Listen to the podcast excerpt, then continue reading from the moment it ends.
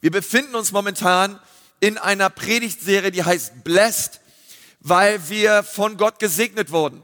Ähm, du bist ein Gesegneter des Herrn, du bist eine Gesegnete des Herrn. Und ähm, vielleicht hast du es schon öfter gelesen in der Bibel, dass du gesegnet bist von Gott. Und in dieser Predigtserie wollen wir, dass diese Wahrheit ganz, ganz tief in dein Herz hineinkommt. Hey, dass du eine gesegnete Tochter und ein gesegneter Sohn Gottes bist. Und wir haben diese Serie im November und im Dezember haben wir denn etwas, das nennt sich Herz für sein Haus am 12.12. .12. Und was wir auch gerade gehört haben, ist ganz auch etwas, ein ganz wichtiger Bestandteil dafür, was wir am 12.12. .12. bewirken wollen. Denn wir, ein, ein großer Teil dessen, was wir ähm, spenden und geben bei Herz für sein Haus, wollen wir in die Mission säen. Ja, das ist immer so, Geld ist eine Saat. Ja, ähm, wenn wir investieren und, und Finanzen als eine Investition sehen, dann erwarten wir meistens Rendite oder wir erwarten irgendwas für das Geld wieder zurück. Aber wenn wir säen, dann säen wir und, und wir erwarten Frucht zurück. Und die Frucht bedeutet Menschen in Ewigkeit bei Jesus. Und das finde ich bei Mission so stark. Wir dürfen säen und sehen, wie Menschen verändert werden, ähm, überall auf der Welt. Und, und mein Gebet ist es, dass jeder von uns einfach ins Gebet geht, auf Gott hört und ihn fragt, Gott, was soll mein Teil sein bei Herz für sein Haus am 12.12. .12. Gott, welchen Betrag legst du mir aufs Herz? Und mein, mein, mein persönliches Ziel ist nicht irgendein Betrag, ja, sondern mein Ziel ist es eigentlich, dass jeder mitmacht. 100% Beteiligung. Jeder macht ein, jeder bringt sein Teil. Und wenn, wenn jeder das bringt, was Gott ihm aufs Herz legt, dann können wir gemeinsam mit dem, was zusammenkommt, unglaublich viel bewegen. Amen. Und deswegen, hey, sei mit am Start bei Herz für sein Haus. Und ich freue mich schon jetzt auf das, was kommt. Ich bin voller Erwartung und Glauben, dass diese Spende nicht nur im Hier und Jetzt, sondern in den nächsten Jahren ganz, ganz viel Gutes und ganz viel Segen bewirken wird in dem Herzen von ganz vielen Menschen. Und ähm, wir sind in der dritten Woche von Blessed in dieser Serie und ich habe von Gott dieses Thema aufs Herz bekommen, befreit aus der Armutsmentalität. Ähm, wir wollen gemeinsam über diese Armutsmentalität heute reden, von der uns ja Jesus befreit hat. Er hat uns rausgenommen aus dieser Mentalität. Ein anderes Wort dafür wäre auch eine Waisenmentalität. Eine Waisenmentalität ist immer eine Armutsmentalität. Und wenn wir uns die Evangelien anschauen und uns schauen, worin die Mission Jesu gipfelte, denn war es sein Auftrag, am Kreuz für uns zu sterben und nach drei Tagen wieder auf, aufzuerstehen, zum Himmel zu fahren und uns von unseren Sünden zu erlösen. Er wollte den Weg zum Vater freimachen. Das war sein ultimatives Ziel, war es, den Menschen zurückzubringen zum Vater. Aber alles, was Jesus tat, alles, wie, was er verkörperte und wie er gelebt hat, war es immer, uns den Vater zu zeigen. Jesus war auf dieser Erde, um uns Menschen den Vater vorzustellen. Das war sein Herz. Er sagt alles, hey, wenn ihr mich seht, seht ihr den Vater. Er hat gesagt, hey, wenn ihr betet, betet, Vater unser. Geheiligt werde dein Name. Also Jesus kam, um einer vaterlosen Gesellschaft, um einer vaterlosen Welt einen perfekten, vollkommenen Vater vorzustellen. Er kam, um mir, mir und dir zu zeigen, hey, du hast einen liebevollen Vater. Du bist nicht alleine. Du bist nicht einsam. Du musst dich nicht selber beschützen, dich nicht selber versorgen, sondern es gibt einen Vater im Himmel, der dich liebt. Und dieser Va diesem Vater gehört ein Reich. Es ist das Reich des Vaters. Und so ist es der natürliche Zustand gewesen von Anfang an des Menschen, ähm, seitdem er gesündigt hat, dass da ein, ein, ein Graben reinkam zwischen uns und dem Vater, zwischen uns und seinem Reich. Und wir haben uns entfremdet und wir sind vaterlos geworden. Und durch diese Vaterlosigkeit kam eine Waisenmentalität, kam eine Armutsmentalität hinein in das Herz des Menschen. Es war wie ein Automatismus. Der Mensch lebte losgelöst vom Vater und sofort wurde er zu einem Waisen.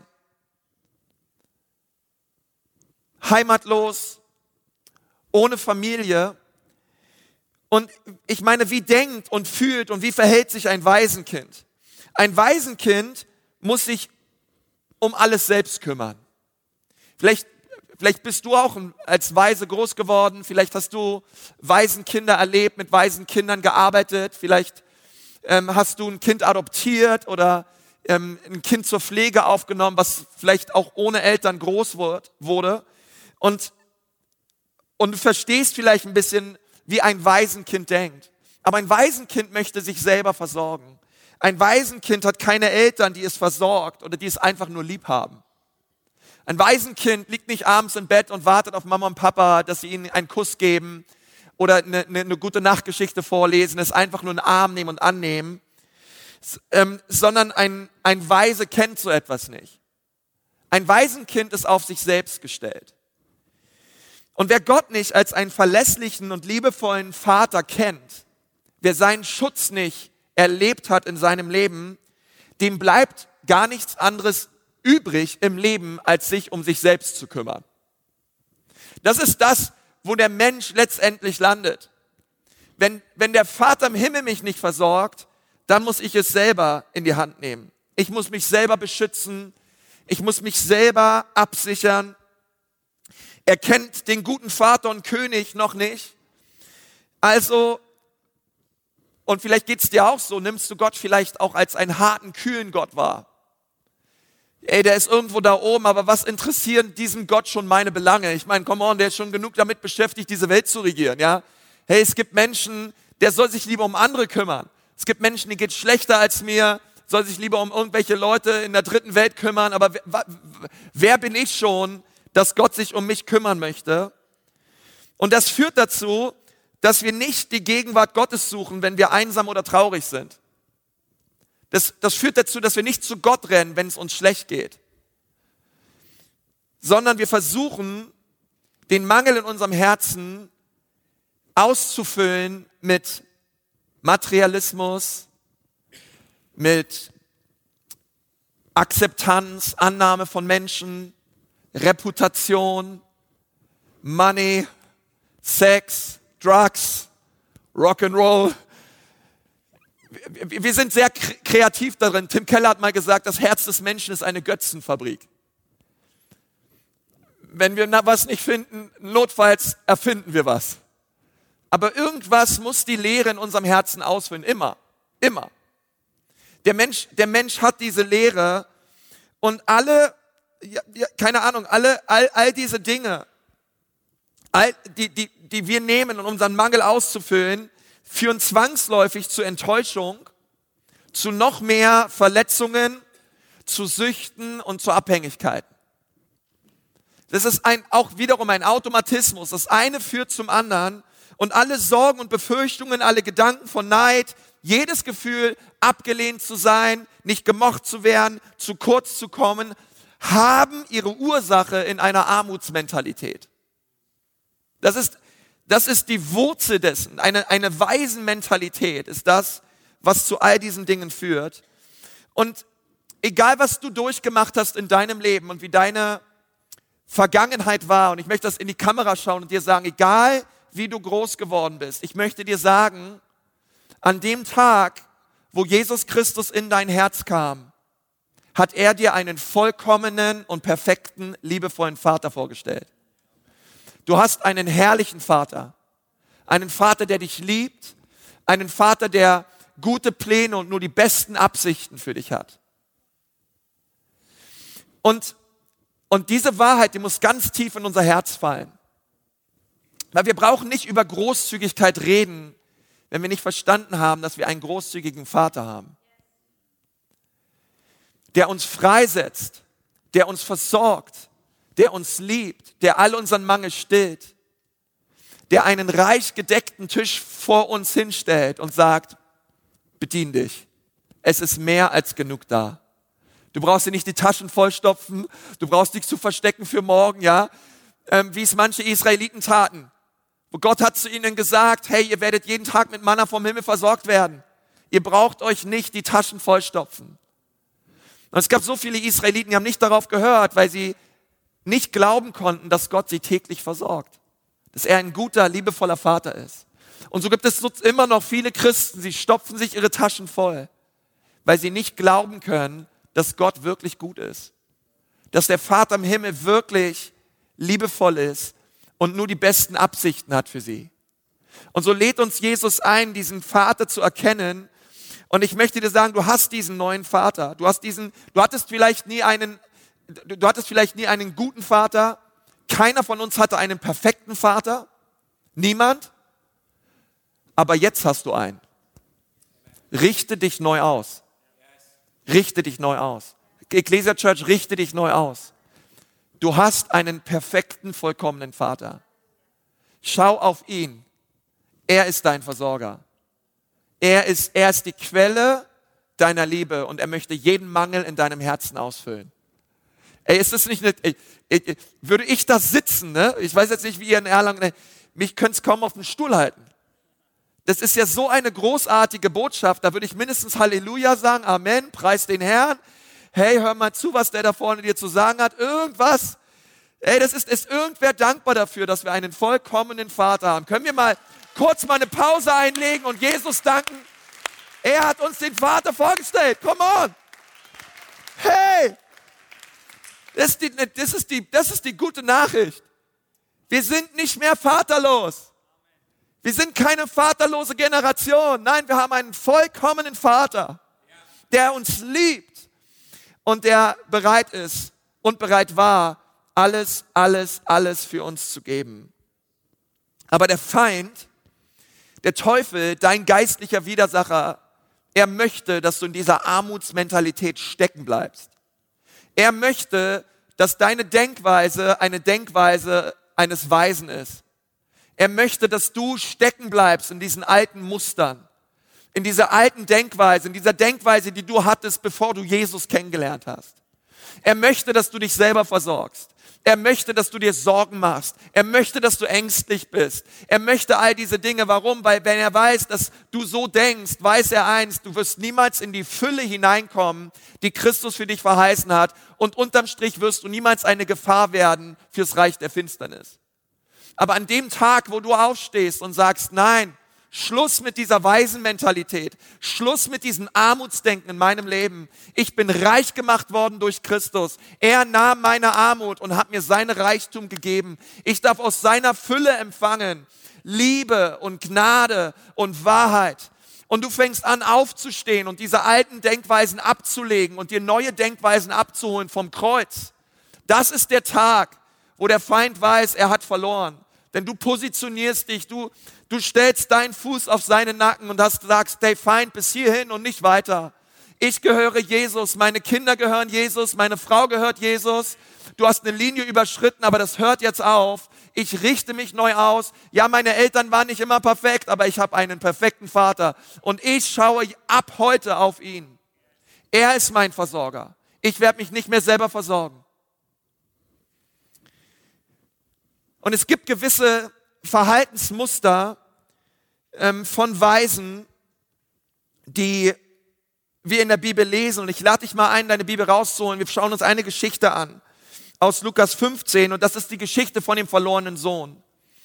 Und in dieser Geschichte des verlorenen Sohnes aus Lukas 15 veranschaulicht uns deutlich diese Armutsmentalität. Und wenn ich gleich diese Geschichte vorlese, dann möchte ich dich bitten, dass du auch so den Heiligen Geist bittest und sagst, Heiliger Geist, wie, wo, wo bin ich in dieser Geschichte? Sprich zu mir durch dein Wort. Welche Bereiche in meinem Leben, wo, wo, in welchen Bereichen meines Lebens handle ich wie der ältere Bruder? Denn darüber wollen wir reden, gemeinsam. Und vielleicht hast du von der Geschichte mal gehört, aber wenn nicht, ähm, es, gab, es gab zwei Söhne. Der eine der konnte nicht warten, bis sein Vater stirbt und ist schon vorher hin und wollte sein Erbe haben. Keine gute Idee, aber er hat es trotzdem gemacht. Du kannst es auch mal bei deinen Eltern versuchen, keine Ahnung, was dein Vater von der Idee hält. Aber ähm, er ist zu seinem Vater hin gesagt, Vater, ich will mein Erbe haben. Der Vater gibt ihm sein Erbe und er nimmt dieses Erbe und er haut alles in, innerhalb von kürzester Zeit auf den Kopf.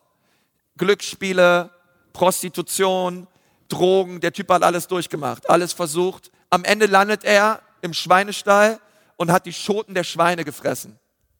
Und in diesem Schweinestall kam ein Wink des Heiligen Geistes. Und er hat ihm gesagt, hey, stimmt, was mache ich hier eigentlich? Das ist nicht meine Heimat, das ist nicht meine Identität. Das ist nicht das, was der Vater für mich hat. Bei meinem Vater geht es mir viel besser. Ich gehe zurück zu meinem Vater. Und er geht zurück zu seinem Vater. Er sucht zu Hause neue Zuflucht. Und sein Vater war so erfreut. Es ist die einzige Bibelstelle in der ganzen Bibel, wo wir lesen, dass Gott rennt. Gott rannte seinem Sohn entgegen, seinem verlorenen Sohn, fiel ihn um den Arm und die Bibel sagt, und sie, er, er, er drückte ihn so doll, dass sie dabei hingefallen sind. Könnt ihr es euch vorstellen? Und er kleidete ihn neu ein, ein Gewand, Sandalen, Ringe, all das gehört zu unserer Identität, aber wir haben heute nicht die Zeit darüber zu reden. Und er gibt ihnen alles neu, er, er, er beschenkt ihn mit allem, mit allem, mit allem, was er braucht. Er hat gesagt, hey, ich freue mich so, dass du da bist. Komm, komm zu mir. Und er schmiss ein Riesenfest für ihn, er freut sich, genauso wie die Ecclesia Church sich freut, wenn verlorene Söhne und Töchter zurückkommen ans Herz des Vaters. Amen. Hey, deswegen sind wir da. Hey, wir, wir wollen die Menschen nach Hause rufen zu Gott und sagen, egal wie du riechst, egal wo du warst, es gibt einen Platz für dich im Haus des Vaters. Und er hatte dieses gemästete Kalb für eine solche Gelegenheit aufgespart. Wahrscheinlich wusste er schon prophetisch, mein Sohn kommt wieder. Er hatte schon alles ready. Und endlich war es Zeit zu feiern. Alle kamen zu diesem Fest. Alle kamen. Leute aus dem Dorf, alle Angestellte. Und es war ein reicher Vater. Ein Riesenhaus. Alle Freunde wurden eingeladen. Die Nachbarn wurden eingeladen. Alle kamen. Außer der Bruder. Der ältere Bruder war nicht da. Wo war der ältere Bruder? Er war draußen auf dem Feld. Er ist nicht gekommen zum Fest. Und als sein Vater den älteren Bruder, Bruder aufsucht und, und ihm nicht beim Fest sah, machte er sich auf die Suche nach ihm. Ich bin immer dankbar, dass wir einem Gott dienen, der sich immer auf die Suche macht, oder? Er machte sich auf die Suche nach dem Älteren und er fand ihn draußen allein. Und schau mal, Lukas 15, 28 schauen wir uns an diese Verse. Da kam sein Vater zu ihm heraus und redete ihm gut zu. Komm und freu dich doch mit uns. Doch der ältere Bruder entgegnete ihm bitter, all die Jahre habe ich mich für dich abgerackert. Alles habe ich getan, was du von mir verlangt hast. Aber nie hast du mir auch nur eine junge Ziege gegeben, damit ich sie mit meinen Freunden mal einmal so richtig abfeiern könnte. Ja, da gab's, damals gab es immer nur Döner, ja, müsst ihr mal wissen. Ja. Vers 30. Und jetzt, wo dein Sohn zurückkommt, der dein Vermögen mit Huren durchgebracht hat, jetzt lässt du sogar das Mastkalb für ihn schlachten. Sein Vater redete ihm voller Liebe zu. Und wer Halleluja dazu sagen. Ja. Mein Sohn, mein Sohn, mein Sohn, du bist immer bei mir gewesen. Alles, was ich habe, gehört auch dir. Ecclesia Church empfangt das. Alles, was ich habe, gehört auch dir. Alles. Römer 8 sagt sogar, das ist eines der, der, der, der krassesten Verse, wir sind Erben Gottes. Wir haben Gott geerbt. Wir sind Erben Gottes, Miterben Christi. Alles, was ich habe, gehört auch dir. Darum komm, denn wir haben allen Grund, fröhlich zu feiern. Denn dein Bruder war tot, jetzt lebt er wieder. Er war verloren, aber jetzt ist er wiedergefunden. Und wir sehen in, diesem, in dieser Geschichte, es ist nicht die Geschichte des verlorenen Sohnes, es ist die Geschichte der zwei verlorenen Söhne. Ehrlich gesagt, der zweite Sohn war fast noch verlorener als der erste. Und in dieser Geschichte lesen wir und, und sehen wir eine, eine Mentalität in, dem, in der Haltung des älteren Bruders, was ganz klar diese Armuts- oder Waisenmentalität beschreibt, von der ich heute rede. Es gibt verschiedene Dinge, sieben Anzeichen, dass du vielleicht eine Armutsmentalität hast. Ähm, das erste ist, du lebst in Konkurrenz im Kampf um Anerkennung. Wie erkenne ich eine Armutsmentalität in meinem Leben?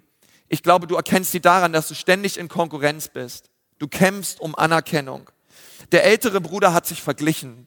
Er hat sich verglichen mit dem Jüngeren und er hatte das Gefühl, dass er zu kurz kam. Und ehrlich gesagt, wann immer wir uns vergleichen, wann immer wir uns mit anderen vergleichen und herausfinden oder merken, hey, wir sind besser, führt das zu Stolz. Aber wenn wir uns mit anderen vergleichen und es führt dazu, dass wir uns schlechter vorkommen, dann führt das zu Neid. Deswegen weder Stolz noch Neid kommt vom Heiligen Geist. Beides ist nicht gut. Deswegen sollten wir uns erst gar nicht vergleichen. Ähm, jemand hat mal gesagt, Vergleichen ist in der Regel eine fruchtlose Übung. Vergleichen ist in der Regel eine fruchtlose Übung. Ja? Denn in Wahrheit sind wir nicht dazu aufgerufen, stolz zu sein. Wir sind nicht dazu aufgerufen, uns und neidisch zu sein, sondern wir sind dazu aufgerufen, Paulus sagt, das stolz zu sein, und zwar stolz zu sein aufs Kreuz. Stolz zu sein auf das, was Jesus für uns getan hat. Hey, wenn du, wer sich rühme, der rühme sich nicht selbst, sondern der rühme sich des Herrn. Wenn du dich vergleichst, dann vergleich dich mit dir selber. Ey. Dann überleg dir, hey, bin ich an, brenne ich in diesem Jahr mehr als letztes Jahr? Okay, vergleich dich mit dir selbst, ja? Und sagst, ah, ich, Herr, ich will mehr von deinem Feuer. Ich will mehr Hunger, okay? Aber hör auf, dich mit anderen zu vergleichen, denn es ist in der Regel eine sehr, sehr fruchtlose Übung. Sie führt zu Stolz oder zu Neid. Beides kommt nicht von Gott. Das zweite ist, du schreibst Menschen, die wohlhabend sind, negative Motive zu. Eine Armutsmentalität ähm, schaut auf andere, die wohlhabend sind oder die gesegneter sind oder die mehr haben. Und es kommt immer sowas dazu, ja, die haben nur mehr, wahrscheinlich weil sie irgendein krummes Ding drehen. Irgendwas kann bei denen nicht stimmen. Ja, die sind wohlhabend und das ist eine Krankheit. Das ist nicht, das ist nicht gut. Ähm, du bist eifersüchtig auf Menschen, die vielleicht mehr haben als du. Wie der ältere Bruder kannst du dich nicht freuen, wenn andere mehr haben als du. Dich nicht freuen, wenn es äh, andere Menschen gewisse, gewissen Segen erlebt haben. Äh, warum? Weil du verstehst nicht, dass es in Gottes Welt immer genug gibt und zwar für alle. Auch für dich. Auch für dich. Okay, deswegen schmäler den Segen oder den Wohlstand anderer nicht, indem du ihnen irgendwelche negativen Motive unterschiebst, sondern freue dich darüber und siehe es als etwas an, wo du sagst, hey, das inspiriert mich und es füllt mich mit Dankbarkeit. Gott, du möchtest auch mich segnen. Du hast auch mich nicht vergessen. Das dritte ist, es fällt dir schwer, dich an Erfolge anderer zu freuen. Ja, der, der ältere Bruder hatte Riesenprobleme damit. Sich darüber zu freuen. Ich meine, come on, sein Bruder war kaputt und in der Welt und er konnte sich nicht daran freuen, dass er errettet wurde. Und, und, und eine Waisenmentalität schafft es nicht, andere Menschen zu fördern, sie freizusetzen, sich zu freuen, dass andere einen überholen. Und, ähm, aber Gott, Gott möchte, dass unser Erfolg an den Bäumen anderer Menschen wächst. Gott möchte ja, dass wir Leute sind, die andere freisetzen und wo wir sagen, hey, weißt du was? Ich freue mich so darüber, dass es dir gut geht, dass du am Wachsen bist, dass du reifer wirst in Jesus. Ich freue mich darüber, dass das Feuer Gottes in deinem Herzen brennt. Und, ähm, und das einfach zu sehen, ja. Das vierte ist, du handelst aus Angst und Unsicherheit heraus. Warum? Weil eine weise Mentalität ist immer eine ängstliche Mentalität weil ich Angst habe, ich werde nicht versorgt, ich bin nicht sicher genug, es ist nicht genug da für mich. Und das macht uns total unsicher. Aber Jesus hat uns keinen Geist der Angst gegeben, sondern der Liebe, der Kraft und der Besonnenheit. Das fünfte ist, du beurteilst Menschen danach, was sie für dich tun können, nicht nach Beziehung. Das Reich Gottes ist ein Reich von Beziehung. Es ist eine Familie. Epheser 4 sagt, dass wir, dass, dass wir unsere Knie beugen von dem Gott, von dem alle Vaterschaft ausgeht und von dem jede Familie benannt wird, im Himmel und auf Erden. Das Beste, was das Reich Gottes auf dieser Erde zeigen lässt und aufzeigen lässt, ist die Familie. Wir sind Familie. Und das ist so wichtig, dass du verstehst, weil ähm, das Reich Gottes lebt durch Beziehung. Und Gott möchte, dass wir in Beziehungen investieren, dass wir verstehen, wir sind ein Leib. Und wenn einer leidet, leiden alle mit. Und wenn einer sich freut, freuen, alle, freuen sich alle mit. Und wir sind gemeinsam unterwegs. Das sechste ist, du lebst mit Scham und Verdammnis. Schuld sagt, dass ich etwas falsch gemacht habe, aber Scham sagt, dass ich falsch bin. Das ist ein großer Unterschied. Du bist nicht falsch. Du hast vielleicht etwas Falsches gemacht, aber deine Vergangenheit definiert nicht deine Identität, sondern du bist ein Sohn und eine Tochter Gottes, die etwas falsch gemacht hat. Komm on, wir alle versagen, aber deswegen bist du kein Fehler. Egal was Menschen sagen, Gottes Wahrheit über dein Leben ist wichtiger und größer als alles, was Menschen sagen. Gott jubelt über dich nicht, weil du alles richtig machst. Er jubelt über dich, weil er dich liebt. Er jubelt über dich, weil es dich gibt. Ganz einfach. Und das siebte ist, du lebst wie jemand, der kein Erbe hat und du erkämpfst dir alles. Du hast ein Erbe, weil jemand für dich gestorben ist. Sein Name ist Jesus. Er hat ein gewaltiges Erbe am Kreuz für dich hinterlassen. Er nahm deine Sünde und machte dich zu seiner Gerechtigkeit. Er nahm 2. Korinther 8, Vers 9 und 2. Korinther 9, Vers 8 deine Armut und gab dir seinen Reichtum. Er nahm deinen Fluch und gab dir seinen Segen. Er nahm deine Krankheit und gab dir seine Heilung. Es, es fand ein gewaltiger Tausch statt am Kreuz. Aber Church, wir müssen uns aufmachen und wir müssen das, all das ergreifen, was Jesus Christus am Kreuz für uns bewirkt hat. Und wir tauschen, es gab mal diesen, dieses alte Lied, I'm trading my sorrows. Come on, wer kennt das noch, ja? Ich tausche sie ein für die Freude am Herrn. Ja, alles. Ich tausche meine Traurigkeit ein für die Freude am Herrn. Es beschreibt diesen Tausch am Kreuz. Das ist ziemlich ruhig heute, aber ich, ich, zumindest hier in Nürnberg. Ich weiß, es ist ein skandalöses Tauschgeschäft, aber Jesus war bereit, es zu tun für dich und für mich. Und wir müssen, wir müssen das tun, denn eine Armutsmentalität kann man nicht einfach rauswerfen. Sie muss durch Wahrheit ersetzt werden. Ich kann nicht einfach sagen, weg damit. Nein, die Lehre ist immer noch da. Ich muss jetzt die Lehre füllen mit Wahrheit. Ähm, und wie kannst du das tun? Ich habe zwei Punkte. Das erste ist, wahrscheinlich der längste Punkt, den ich jemals hatte. Erstelle eine Liste mit fünf wichtigsten Aussagen, die Jesus über dich sagt und lerne diese auswendig. Seid ihr da? Ja? Erstelle eine Liste mit den fünf wichtigsten Aussagen, die Jesus über dich sagt und lerne diese auswendig. Wie bezwinge ich den Armutsgeist? Ich bezwinge ihn, indem ich stark werde in meiner Identität, indem ich verstehe, wer ich bin in Christus. Und es gibt hunderte von Bibelstellen, die deine Identität in Jesus offenbaren. Der Apostel Paulus sagt, als wir noch Sünder waren, ist Christus für uns gestorben. Das bedeutet, ich war mal ein Sünder, jetzt aber bin ich ein Gerechter. Jetzt aber bin ich ein Heiliger. Du bist kein Sünder, der ein bisschen gerecht ist, sondern du bist ein Gerechter, der ab und an vielleicht mal sündigt. Aber du bist kein Sünder mehr. Du bist ein Gerechter und du bist ein Heiliger. Und du musst es verstehen, denn du wirst immer nach dem handeln, was du glaubst, wer du bist. Wenn ich glaube, ich kann nicht fliegen, werde ich nie fliegen. Ganz einfach. Ich werde das, was ich glaube. Die, die Glaubensgrundsätze meines Lebens prägen mein Denken. Mein Denken prägt meinen Charakter, meine Haltung. Und meine Haltung ist untersteht und mein Charakter ist unterstrich das, was mein Schicksal ausmacht. Aber alles beginnt mit den Glaubensgrundsätzen, die ich habe. Was glaubst du, wer du bist? Die Bibel sagt, es liegt nicht mehr in meiner Natur zu sündigen, denn ich bin jetzt ein heiliger Mensch, ich bin ein Mitbürger einer heiligen Nation. Du bist ein Sohn und du bist eine Tochter Gottes, du bist eine neue Schöpfung in Christus.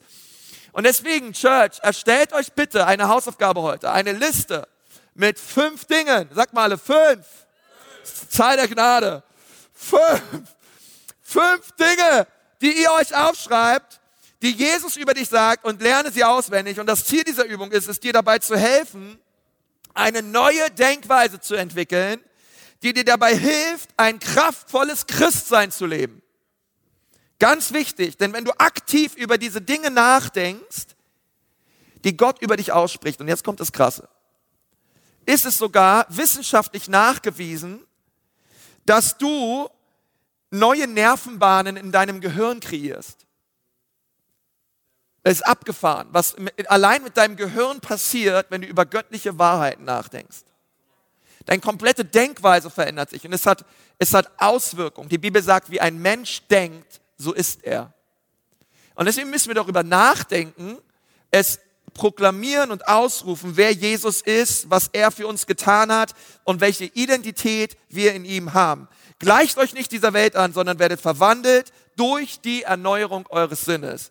Und der zweite Punkt ist, mit dem Punkt möchte ich abschließen, frag dich, wie jemand, der diese fünf Eigenschaften hat, also du hast dir die fünf Eigenschaften aufgeschrieben, Dinge, die Jesus sagt über dein Leben, die dir wichtig geworden sind aus der Bibel heraus. Und du fragst dich, wie jemand, der diese fünf Eigenschaften hat, denken, reden, sich verhalten und träumen darf. Ein Mensch, der so ist, ja, und Jesus sagt dir, dass du so bist. Was bedeutet das für mein Leben? Was bedeutet es, dass der, der keine, von keiner Sünde wüsste, für mich zur Sünde gemacht wurde, damit ich die Gerechtigkeit Gottes werden würde in ihm? Was bedeutet das jetzt, dass ich die Gerechtigkeit Gottes bin? Was macht das mit mir, mit meiner Erziehung, mit der Art und Weise, wie ich mit Menschen umgehe, der Art und Weise, wie ich träumen darf? Wie der Vater mich geliebt hat, sagt Jesus, so liebe ich euch. Was macht das mit mir, dass ich geliebt bin? Und all diese Dinge, ihr Lieben, die müssen wir uns, die müssen wir uns fragen, die müssen wir uns aufschreiben und, und die müssen wir tief in unser Herz hineinlassen.